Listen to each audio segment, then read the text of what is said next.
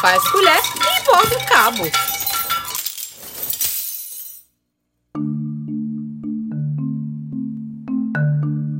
Oi, gente, tudo bem?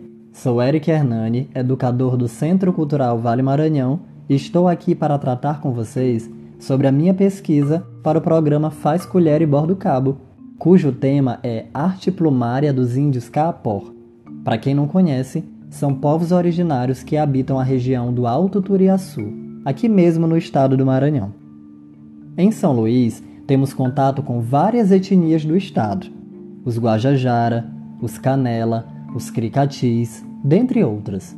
É fascinante poder entender um pouco sobre a forma como essas comunidades enxergam o mundo.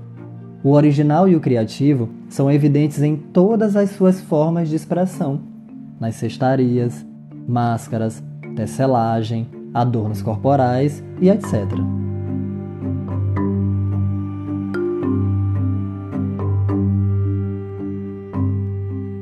Dentre as produções artísticas Kaapor, chamam a atenção seus adornos corporais feitos com penas e plumas de aves amazônicas. Eles se destacam pela flexibilidade e leveza ao qual assentam no corpo, por seus contrastes de cores sutis e pelas formas e motivos presentes, tudo elaborado com muita precisão e requinte.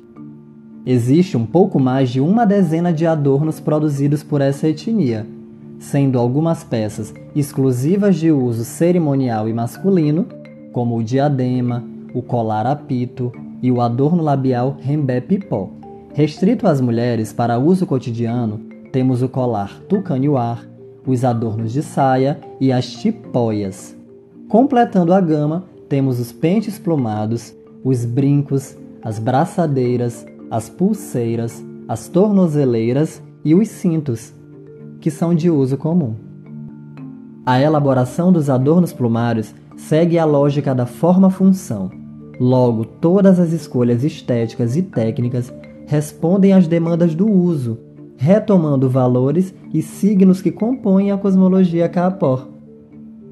Para entendermos um pouco mais sobre esses signos e sentidos da arte plumária Kaapor, contarei no próximo podcast um mito que trata sobre a cosmologia desses povos e a importância da produção de adornos. Obrigado pela audição e até mais.